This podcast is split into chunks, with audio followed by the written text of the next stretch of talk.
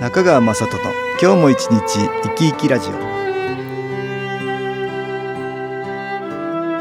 皆さん生き生きしてらっしゃいますか？この番組では気というものを私中川雅人がいろいろな角度からわかりやすくお話をしてまいります。どうぞごゆっくりお楽しみください。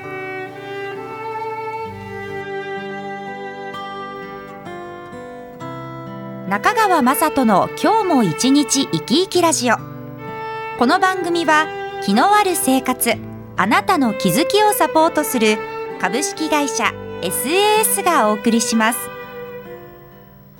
おはようございます。株式会社 SAS の中川雅人です。今日は東京センターの佐久間一子さんと気についてのお話をしたいと思います。佐久間さんよろしくお願いします、はい、よろしくお願いいたします何かあのフェイスブックでいいとこがあったようですね。はい。皆さんにですね聞いてみたんですけれども人生の岐路ですね。なんか分岐点となったことはありますかっていうことを伺いました。そうしましたら体験談を投稿いただいた方がいらっしゃいますのでご紹介したいと思います。その方はですね高校受験の時に一つの大きな人生の岐路があったということなんですね。まあ結果から言いますと、第一志望と第二志望の私立の高校は不合格。あなるほど、えー、第三志望のね高校と第四希望の受験したところは合格なさったそうなんですけれどもどうも納得がいかない。なるほど。まあ今まで一生懸命ね勉強もなさってきたということで、うん。うん、谷の先生とお兄さんの勧めもあっ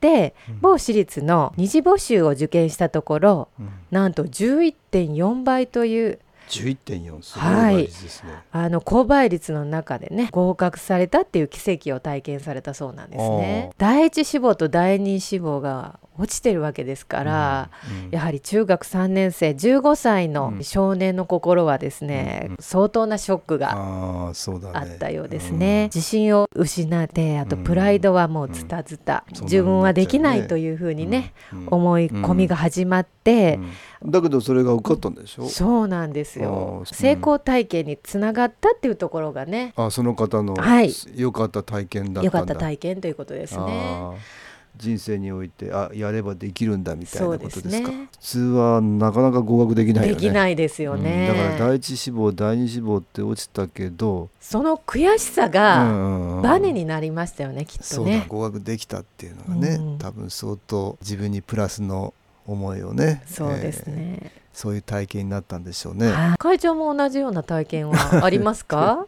私はですね、えー、合格しなかったですからね。あ合格しなかった？高校卒業して一回目大学受験しましたけど失敗しましたからね。あそうでした浪人生ですね。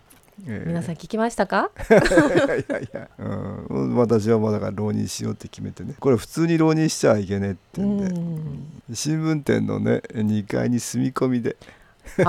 そうだから同じ市内にはあるんだけども、はい、うん、家から出て新聞店の2階に住み込んで、うん、えー、朝は3時半に起き、はい。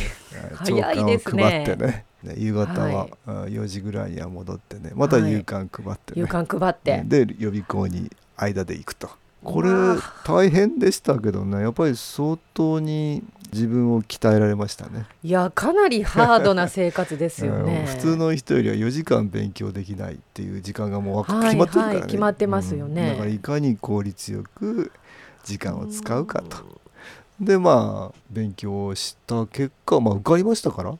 それで、えー、これもまただからやればできるっていうねその方と同じように成功体験がね得られたから、はい、これはもうかけがえのない人生の中ではやっぱり。やればできるってね、うん、教えられた。何としてもね入る私の場合は結構辛かったから浪人そのその1年間、うん、要は朝早く起きて夜ねね普通の人より勉強できないっていうね、はい、それが結構辛かったから早く 1, 1年で終わんなきゃいけないと。帰って。それが、うん、切羽詰まったそういう思いがね一浪で済んだということになってるかもしれませんね。そういうことですね。ここで音楽に気を入れた CD 音機を聴いていただきましょう。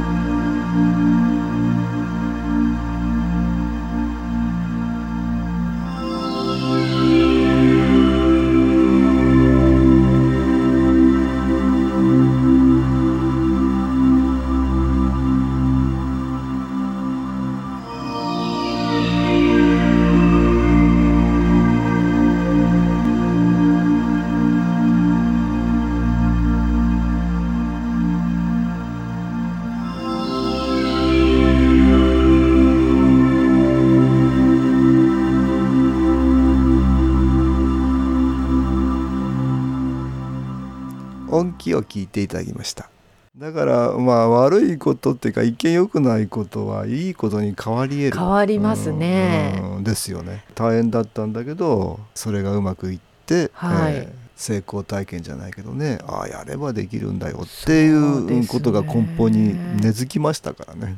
限られた時間で集中して、あの取り組むっていう、うん。うん。まあそういう癖もできたかな。できましたね。うん。いかに時間をこう作り出すか工夫してね、うん。うん何かしながらあでも勉強するとか、はい。そういうふうな時間を無駄にしないっていうね癖がつきましたね。ねまあ逆に言うとでもあのよく親が許してくれたなっていうのもありますね。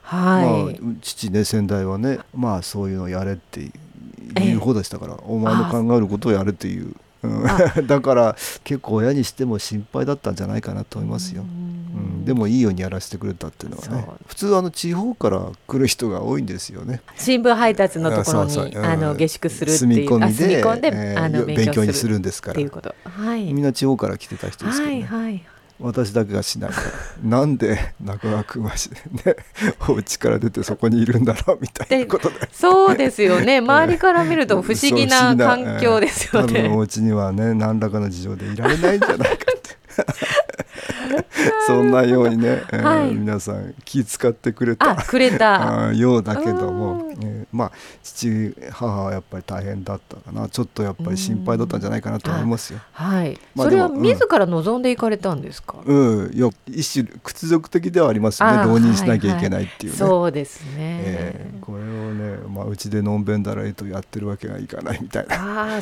うんで思い切ってね。そうですか、うんね。今思えばとってもそれは良かった。まあうんこの方もそうだし私の話もそうだけど受かったいい、はいねそういう体験でしたけどねこれ逆に落ちてるっていうこともあるよね。ありますねえあの我が家の娘はー そうですか。落ちましたね 何そんな風にして言っても別に本人は傷つかないの。そうですね、ええあの大丈夫です。あ一応まあ彼女は目指したいところがありましてね、ちょっと特化した科だったのでかなり倍率も高かったんですが、うんまあ受かったらその道に進もうっていうことだったんですけど、うん。落ちたらもっと視野を広げましょうっていう観点でねいけばいいいいかなっていうふうに、まあ、話していたので、じゃあ受かる受からないでお任せして。そうです。今はじゃあ落ちたけどよかったっていう、はい、そうなんです。捉えてるの本人は。そうなんですね、うん。あそうですか。の新しいあの学校で自分の中学からは誰も行く子がいいなくて、うん。分一人だったんですけれども、そこから友達を作りうん。あと部活で友達も作り今高校3年生になりましたけれども、うん。かなり部活ではエンジョイしておりましたしはい。じゃあよかったね。よかったですね。これもね、まあ、落ちてもよかったそうです。ん。これ受かる受からないっていろいろなあるんだけども、はい。まあ投稿していただいた方は自分で再トライしてこはいこって言ってまたそれ頑張って受けてね、うん。まあそれもいいし、はい。まあ落ちたら落ちたでそれもね私はいいかなと思いますね。うん。ええ。後悔してずっとなんかこんなはずじゃないっていうのが一番良くないですね。あありますね。そういうことありますよね。ありますね、え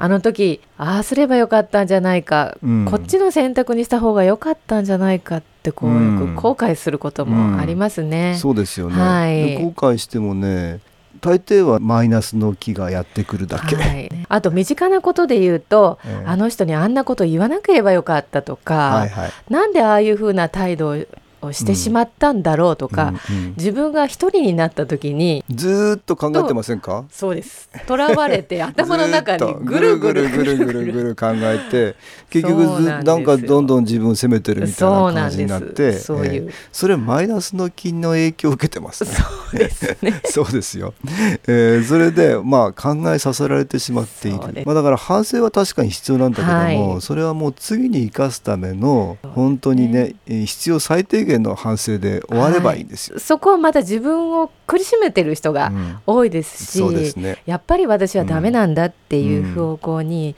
向いてうん。いってしまうっていうどんどんそういうふうに。捉えちゃってね。あの必要でそういうふうになってることが多々ある。意味のないことはないんだよって、まあ、うん先代はよく言ってたんだけどね、はい。あのどんな場所でもその人が自分これ何か意味があってこの体験させられてるんだって捉えれればね、はい、一生懸命それに打ち込めるんだけど、うん。なかなかあのこういうはずじゃなかったっていう思いが強くなっちゃうと、うん。まあそこで不平やら不満やらマイナスの気をいろいろと寄せつけてしまいますね。で自分のエネルギーをどんどん下げてしまうから、はい、その場でも活躍できなくなり、うん、さらにはどんどんマイナスの気が来るからもっと後悔が大きくなって、はい、だんだん本来の自分の人生ではなくてマイナスの気の影響を多分に受けてしまった人生になっちゃいますね。あそれはなんかもったいないですね。うん、もったいないですね、はい、だから、うん、そこにいる意味がやっぱりあってそこでなんか学ばなきゃいけなくなっているっていうことをね、やっぱりよく考えてみるといいんですけどね。だから反省はほんの少しでよくて、うん、それを次に生かす生かすということですね、ね、どう生かすかっていうことを考えるっていうことですね、ね、あんまり後悔ばかりを考えてしまう時にはちょっとマイナスの気の影響を受けてるかなと思って新機構の気のエネルギー利用してもらうといいですね、はい、そうするとあんまり引きずられずに何かそこから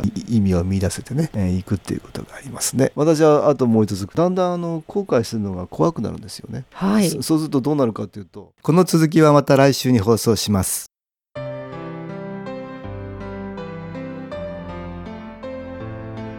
株式会社 SS は東京をはじめ札幌名古屋大阪福岡熊本沖縄と全国7カ所で営業しています。私は各地で無料体験会を開催しています。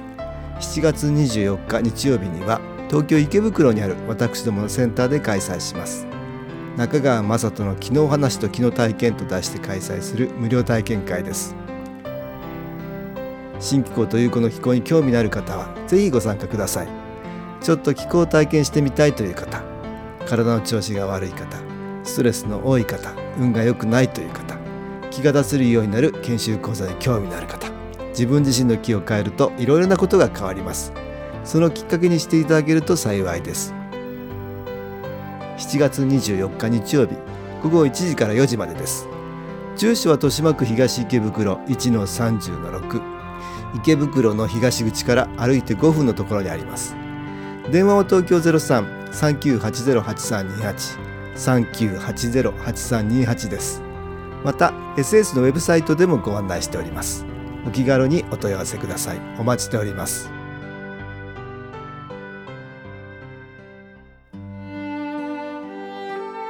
かがでしたでしょうか？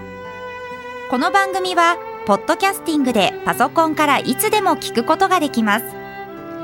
SAS のウェブサイト www. 新機構 .com 新機構は SHINKIKO または FM 西東京のページからどうぞ。中川雅人の今日も一日生き生きラジオ。この番組は気のある生活あなたの気づきをサポートする株式会社 SAS がお送りしました。